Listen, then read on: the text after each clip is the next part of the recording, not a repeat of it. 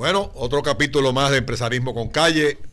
Eh, sigo en el estudio, así que estoy fresco, no hace calor, estoy maravillosamente bien. Este, lo voy a extrañar cuando tenga que volver a salir para la calle a, grabar exteriores.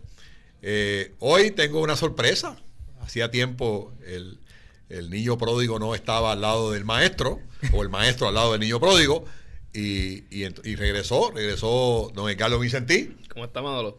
Regresó a este, a este podcast que lo hemos titulado Los siete pasos legales antes de abrir un negocio. Que, que son importantes, están complicados. Y estoy aquí hoy porque Alexiol me está ayudando con eso. ¿Ah, sí? Y yo creo que, mira, yo me di cuenta. O sea, que, tú estás montando un negocio y, estás buscando. Un negocio, ah, pues ese es el tema. Y esta es la primera vez que debo hacer yo la parte legal. Siempre había alguien que hacía eso. Sí, la, la, parte legal muchas veces nos creemos que es eh, llenar la cuestión del seguro social patronal, eh, llenar la parte de, incapacidad o de SINOT y el Fondo de Seguro del Estado, y ya estamos a Y arrancamos el negocio y cuando nos miramos para atrás dice, anda, para el silete, si a mí se me ha quedado la mitad de todo lo que yo tenía que hacer. así. que eh, yo creo que el podcast de hoy va, va, a estar, va a estar muy interesante en esa dirección.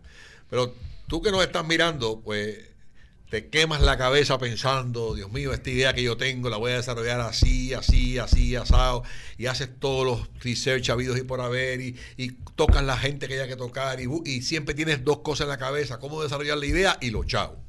Eso así. Pero se te olvida que las estructuras son fundamentales en el éxito y en la sustentabilidad del negocio, Edgardo.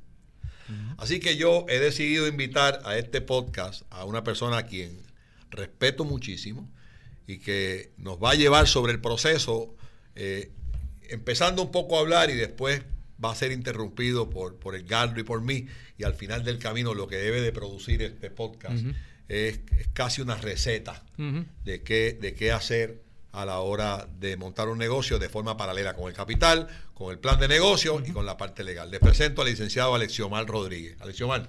Muchas gracias Manolo por tenerme aquí. Tiempo. Gracias a ustedes por la oportunidad y por poderle tener en este espacio y colaborar con los empresarios del país. Tú eres un tipo, tú eres un tipo bien joven, un tipo bien joven, pero la juventud no necesariamente es reflejo de no haber tenido ya bastantes experiencias, ¿verdad? Eh, ¿Cuál es, cuál es la, la situación tradicional de este empresario emergente que monta un negocio, arranca y de la noche a la mañana se encuentra desprovisto de todo el andamiaje legal? ¿Cuál es la...? Pues el perfil del empresario, por lo menos con los que yo he estado trabajando eh, recientemente, es que es esta persona que tiene un empleo full time y entonces dice, quiero, quiero emprender. Y empieza por las noches y los fines de semana a montar el negocio poco a poco. Pero entonces está tan obstinado con la idea y con el modelo de negocio que se le olvidan las estructuras legales y piensa, bueno, es que yo estoy empezando, esto es chiquito, a lo mejor no, no logramos nada y entonces lo que hacer es lo legal, lo trabajo después.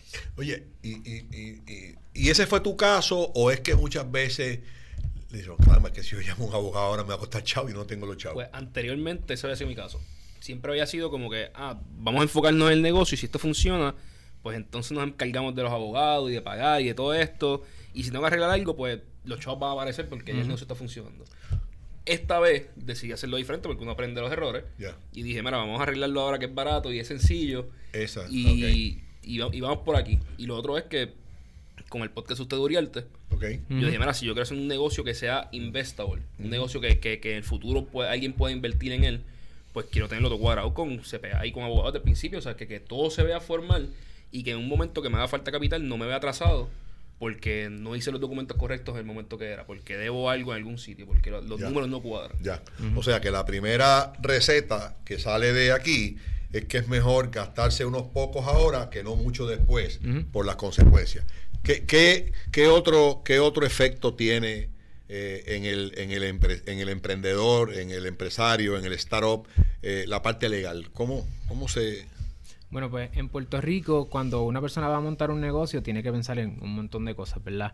Como mencionamos, muchas veces ellos comienzan, el empresario, y después quiere remediar, que, que es el caso común. La situación es que sale mucho más caro, que esa es la anécdota de, de la primera parte. Pero también pierden oportunidades de inversión. Por ejemplo, lo primero que un negocio debe considerar a la hora de establecerse es verificar si su modelo de negocio hay algún tipo de incentivo contributivo que promueve ese modelo de negocio. O si él o ella como individuo se pueden beneficiar de algún tipo de incentivo contributivo. Por ejemplo, si tienes entre 16 a 35 años, está la ley de jóvenes empresarios. Que eso te permite tener unos beneficios a la hora de comenzar el negocio.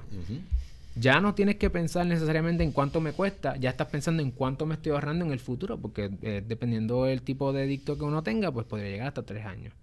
Así que ya tenemos ahí la primera forma. ¿Qué dinero yo me voy a evitar gastar en el futuro? Invirtiendo ahora. de, qué edad qué edad? 16 a 35. Tú esto aplica ahí, ¿no? Sí, yo aplico ahí. Ok, ok. Sí, yo mañana voy a estar firmando el mío. Yo, ¿Y es, un decreto? Es un decreto que lo haces con el, con el Departamento de Desarrollo Económico a través de la Cámara de Comercio y Exportación. Y está, como ese, está la ley 20. ¿Y qué beneficio tiene ese decreto?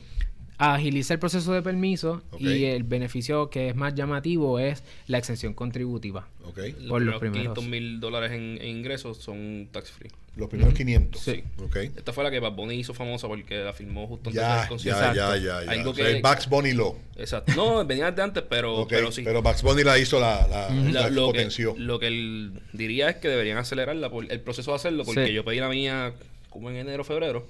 Y todavía, y todavía no ha llegado. Pero déjame decirte algo, y no sé si, si, el licenciado Rodríguez nos puede validar esto, pero todas estas leyes son retroactivas, ¿eh? o, esta no es retroactiva. Se supone que... la 73 es retroactiva. Sí, se supone que se filme antes de comenzar el negocio. Por eso es que les recomendamos a los empresarios o las empresarias que cuando vayan a comenzar, cuando estén en el proceso de la planificación y de la idea, que pongan a correr ya estos incentivos. Ok, o sea que en el joven empresario menor de 35 años, existe una ley que le otorga una, una exención parcial de hasta 500 mil pesos, los primeros 500 mil dólares, y que a la misma vez pues le da eh, otras ventajas que me imagino que se contengan en el proceso. Y, son un montón de tipos de negocio, lo que no puedes haber hecho ese negocio anteriormente. Un abogado que haga notaría solamente, ¿está capacitado para manejar esta situación o debe ser un abogado con, cierta, con cierto conocimiento corporativo para, para tocar? Por lo menos incentivos, tanto CPAs como hay abogados que están trabajándolo que tienen algún tipo de trasfondo en negocios o trasfondo en, contabilidad. O sea que para estos incentivos no necesariamente tenemos que ir a un abogado, puede también un CPA hacer También un CPA lo puede hacer. Ok, fantástico. Ya tenemos ahora. Y el que no, y el que no es, el que no tiene 35 años, que tiene 40. El que tiene 40 como individuo, pues en, vez de ver los, los taxes que podrían evitarse como individuo, puede verificar si su modelo de negocio tiene un, un incentivo contributivo. Por ejemplo, la ley 20, que es para la exportación, aunque ahora viene el código nuevo de incentivos, este permite que si parte de tu operación incluye la exportación de servicios, te puedes beneficiar en esa parte. Así que puedes montar un negocio que se beneficie el negocio en sí de diferentes, eh, pues serían incentivos contributivos. que la segunda receta es haga un assessment de su idea, de su negocio, eh, y de su persona, eh, comparta esa idea y ese assessment con un profesional, que en este caso puede ser un abogado o un CPA, de manera que se puedan identificar eh, ventajas contributivas y no contributivas en el establecimiento de su negocio. Vamos entonces ahora a, una tercera receta. ¿Cuál es la tercera que debemos estar mirando como, como empresarios futuros? Como... Lo próximo sería entonces seleccionar una entidad corporativa. Muchas veces se comienza como un DBA, que es la persona simplemente haciendo negocio, y pues aunque eso tiene algunas ventajas al proceso de comenzar, que es bastante sencillo, comenzaste, ¿verdad? Y en el caso de cuando son dos, pues es igual, sería una sociedad, son dos personas haciendo negocio, pero ahí, eh, dependiendo del tipo de, negocio que se establezca, puede que haya más o menos riesgo. A mayor riesgo, mejor sería eh, seleccionar una entidad corporativa desde más temprano, como sería una corporación o una LLC, que es otra de las, las alternativas más famosas ahora mismo. y, el riesgo es algo que tienes que analizar bien, porque por ejemplo, si estás haciendo comida, tú puedes pensar como, ah, yo no estoy haciendo nada, o sea, un reactor nuclear aquí, esto es muy riesgoso, pero le estás dando un alimento a alguien que lo puedes envenenar, ¿sabes? Si, si hace algo, si hace un error, o puede haber un raw material que estuviera mal, no te das cuenta, por lo cual pueden haber riesgos que tú pienses que mi negocio es sencillo, lo voy a hacer con un DBA que Doing Business As pero no, mira, en verdad te, te conviene más hacer una LLC, una corporación o algo por el estilo. Y, eh, la LLC, que, que, si mi recuerdo no me falla, es Limited Liability Corporation, ¿verdad? Que muchas veces protege un poco cuando tienes inversiones fuera de Puerto Rico, en caso sobre todo de la herencia, te, ayuda. Protege, ¿Eh? la protección es básicamente como si fuera una corporación. pero, se extiende a los Estados Unidos, ¿no? Como entidad puede hacer negocios en Estados Unidos. Y, no te, y no te aplicaría la ley de herencia americana, que muchas veces te queda con el 40% de...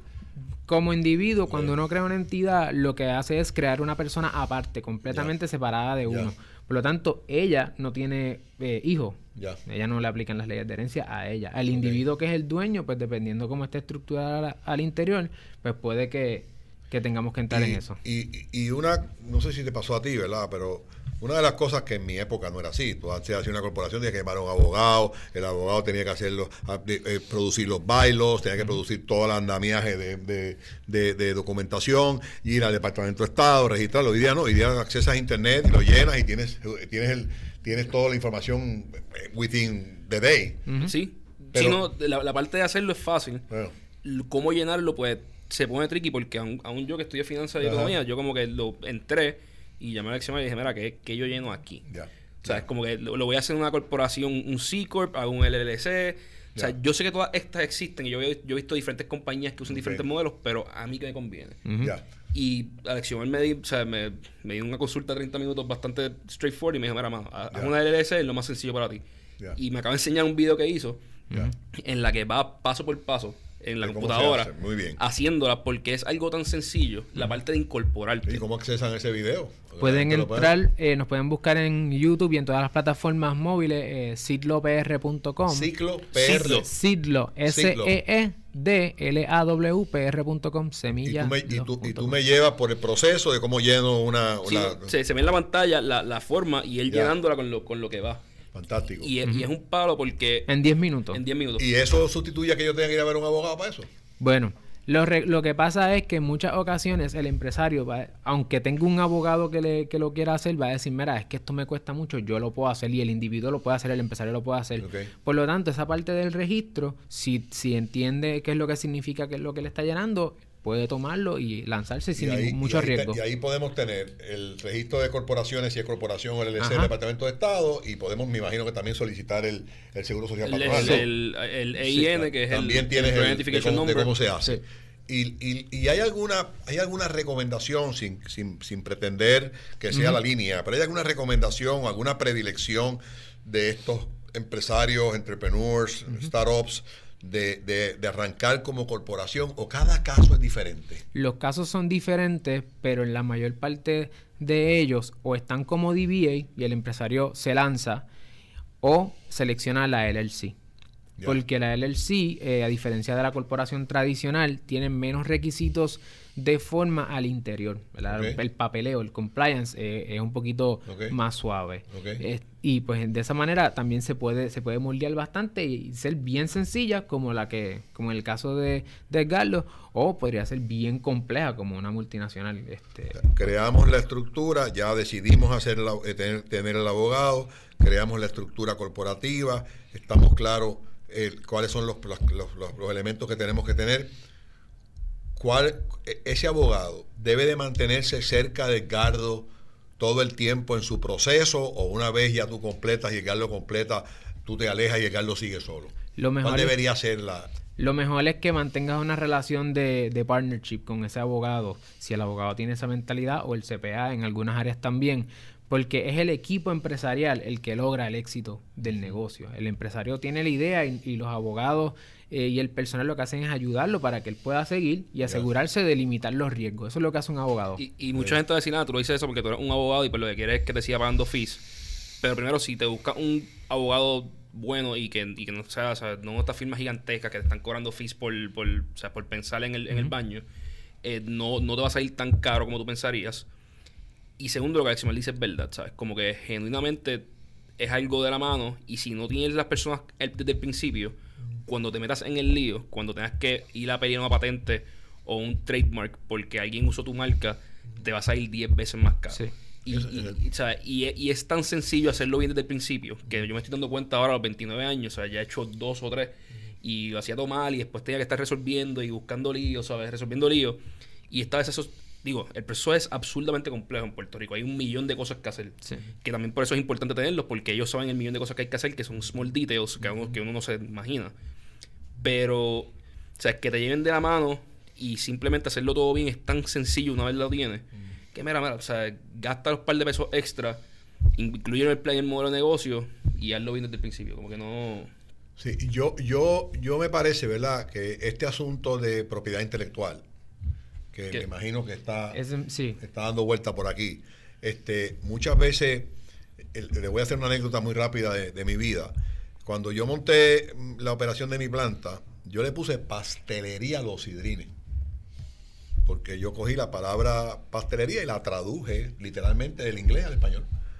Y yo me acuerdo que fuimos a ver a un, a un banquero, que by the way, el tipo era radical de eso, independentista. Y cuando yo le doy mi tarjeta, el tipo me dice, pastelería, ¿qué es eso? Y yo le explico que pastelería es pastry. Fíjate esto. Y él me recomienda, en aquel entonces, era abogado, me dice, yo te recomiendo que tú le pongas a tu negocio Sidrines Pastries. Y yo me, me niego y él me explica de que cuando yo vaya a Estados Unidos con mi negocio, pues sin duda alguna me va a ser mucho más fácil. Yo no le hice caso y lo dejé pastelería a los sidrines.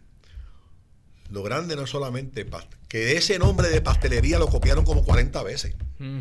No, no trademarqueó el, el No, nombre no, de te, no pastelería. puedes, tú no puedes No. tú no lo Sí, puedes sí, sí, sí. trademarkear, pero Sidrines Pastry sí, porque estaba al frente el nombre. Y se protege sidrina. Y la otra cosa es que cuando yo iba a estos mercados norteamericanos a tratar de vender mi producto, que yo empezaba por pastelería, no había terminado cuando el americano me decía, ¿what? Ujú.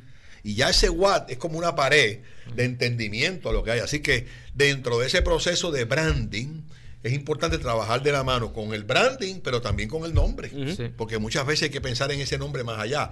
Y esto nos trae a la mesa de que eh, eh, vamos a ir poco a poco como creando el, de- el- el perfil real del abogado que estamos buscando. Exacto. Porque el abogado tiene que tener unos conocimientos en contabilidad, ya lo mencionaste con la parte de, de finanzas y del CPA, pero también tiene que tener unos conocimientos en el marketing. Porque es parte del proceso, pero se continúa. Vamos por el, vamos por el tercero ya, ¿no? Sí, vamos a ir a lo que sería la propiedad intelectual, pero para antes de llegar a ella, que es el tema más importante que en Puerto Rico los empresarios ahora tienen muchas preguntas sobre el tema.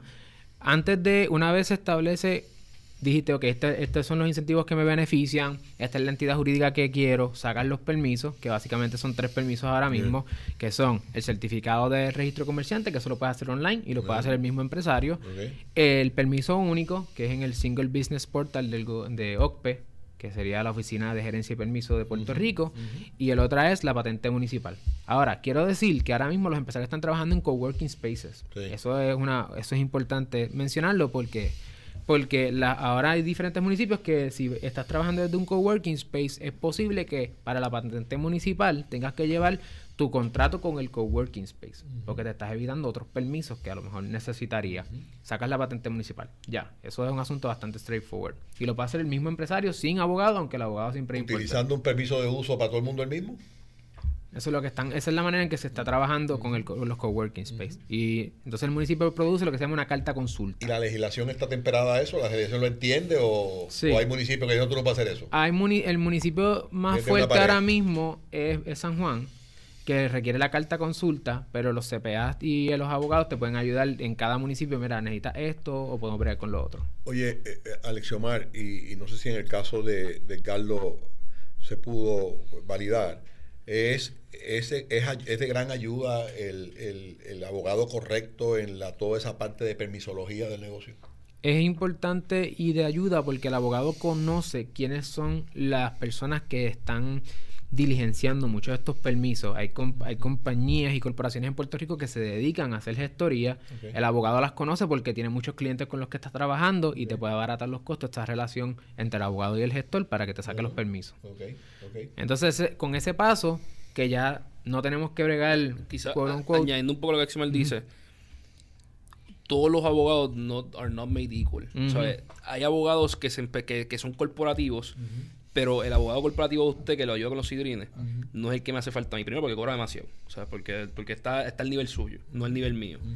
Y segundo, que probablemente la última vez que bregó con un negocio empezando por sus rates y por, y por, y por su Hace prestigio años, no se fue hace muchos años. Eh, Y a mí me hace falta alguien que se te espere a lo que me, a lo, a lo que me pasa a mí, ¿sabes? Quizás quizás hay cosas que un abogado con, que, que- que lo ayude usted le diría, pero haga esto y esto y esto también, tres pasos adicionales, que a mí me van a ser bien onerosos, pero Alexiomar sabe, porque, porque está trabajando todos los días con startups o, abogados como Alexiomar, que mira, pues en verdad esto, aunque sería útil, ahora mismo no es el momento. Y, me- y te puede llevar a, a- a ese ritmo, a ese ritmo de, o sea, eh, necesitas estos pasos, esto, esto sí hay que hacerlo, pero esto otro lo podemos ir haciendo poco a poco, as business grows, una vez prueben la idea, una vez se sepa que esto está funcionando.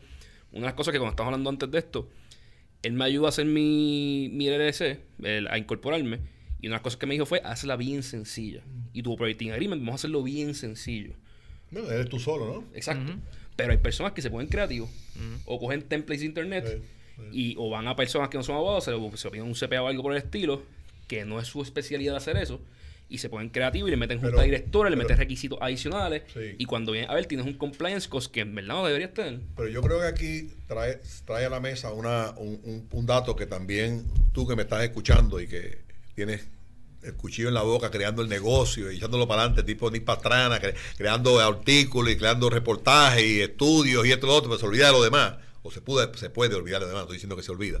Este, yo creo que aquí, aquí, aquí sale eh, cómo, tú, cómo tú encuentras ese perfil de ese abogado.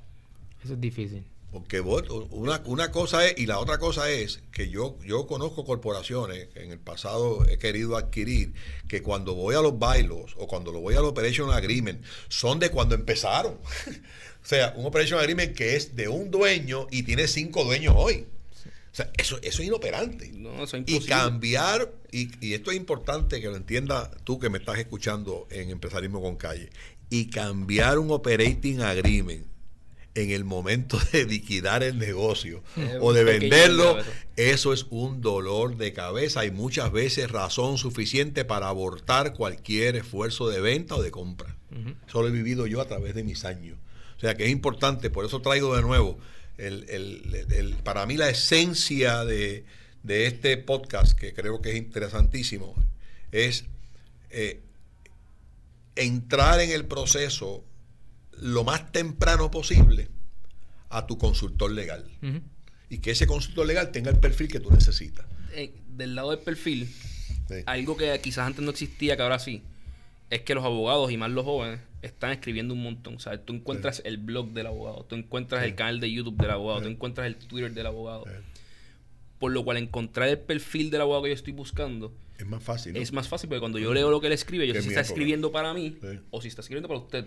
En, en su época, ¿cómo yo encontré un abogado? Pues yo le pregunto a alguien más que tiene una corporación, ¿qué abogado tú conoces? Sí.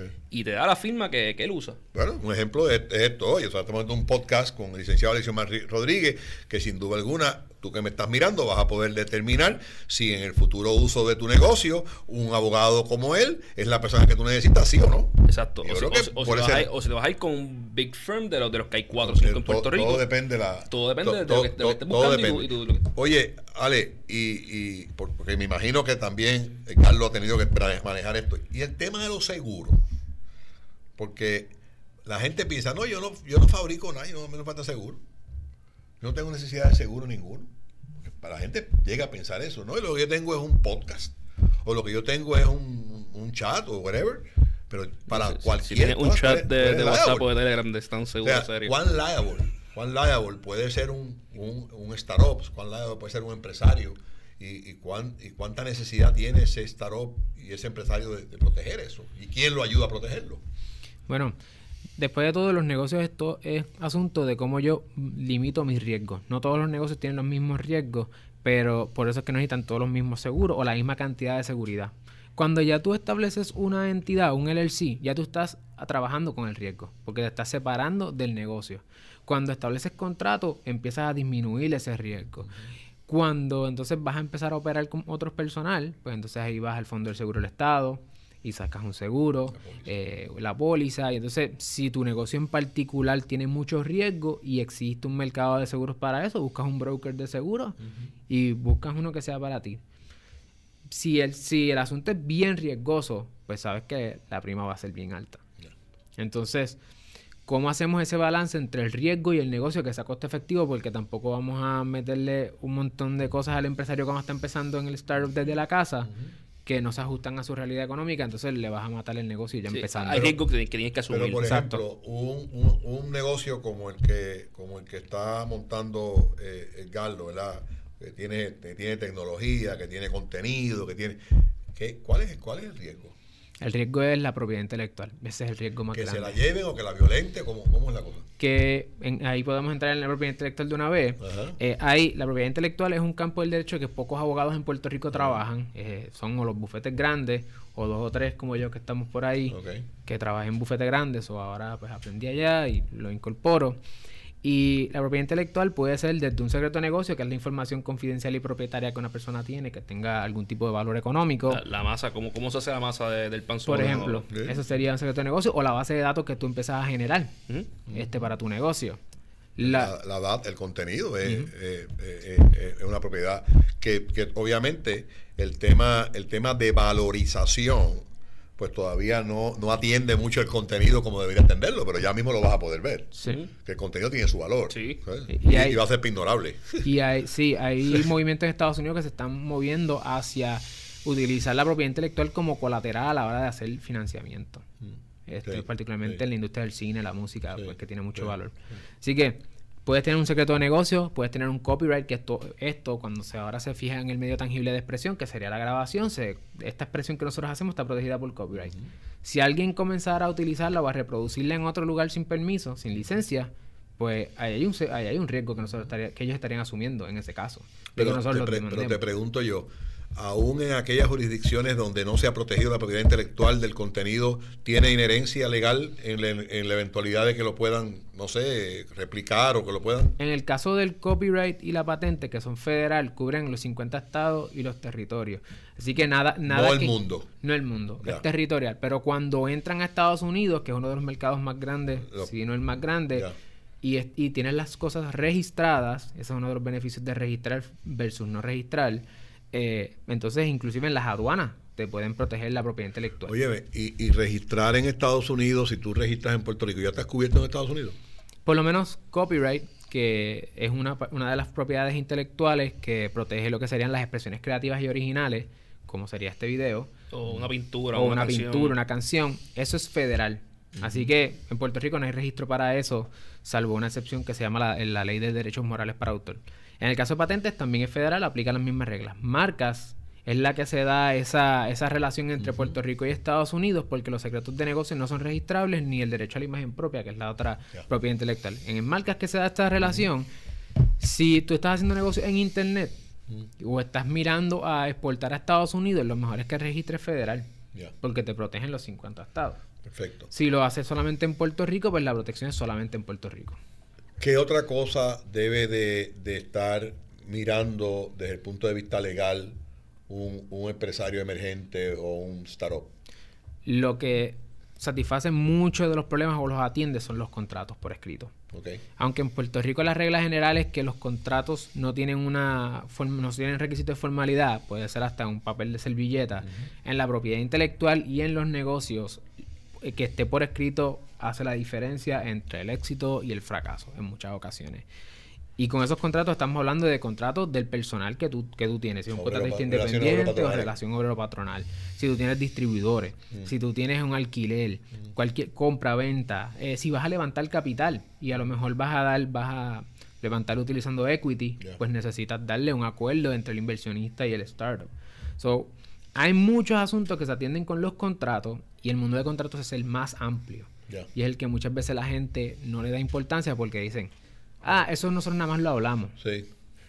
Hay- una, un área también de negocio que aplica a un sector, no aplica a todo, ¿verdad? Que es la parte ambiental. Eh, la parte ambiental, el, el CEO, el presidente, el fundador, el dueño de la empresa responde en su haber con su persona en cualquier violencia, en, cual- en violentar cualquier, cualquier reglamentación ambiental. Eh, te voy a poner un ejemplo. Yo tengo una planta de pan que utiliza amonia. Y si, y si yo no tomo las precauciones para proteger escapes de un tóxico como la amonia eh, y pasar algún tipo de evento de esa naturaleza, yo soy liable y yo puedo ir hasta preso a ese nivel. O sea, y eso es algo que, que se desconoce muchas veces. Eh, operar una planta, y estoy tal vez brincando brincando un poco más allá del charco, pero tú instalas una planta, no tomaste las precauciones del monóxido de carbono, el monóxido de carbono pasa hacia una estructura donde hay vivienda aledaña, la vivienda aledaña te mata, Dios quiera y no pase nunca, te, te, mató a dos personas, tú eres liable, tú, tu negocio, tus haberes, tus deberes por el resto de tu vida. Y son cosas que muchas veces se hacen y se han hecho en Puerto Rico por mucho por mucho, mucho, mucho tiempo de la braqueta, como digo, de la braqueta, y, no debe ser así.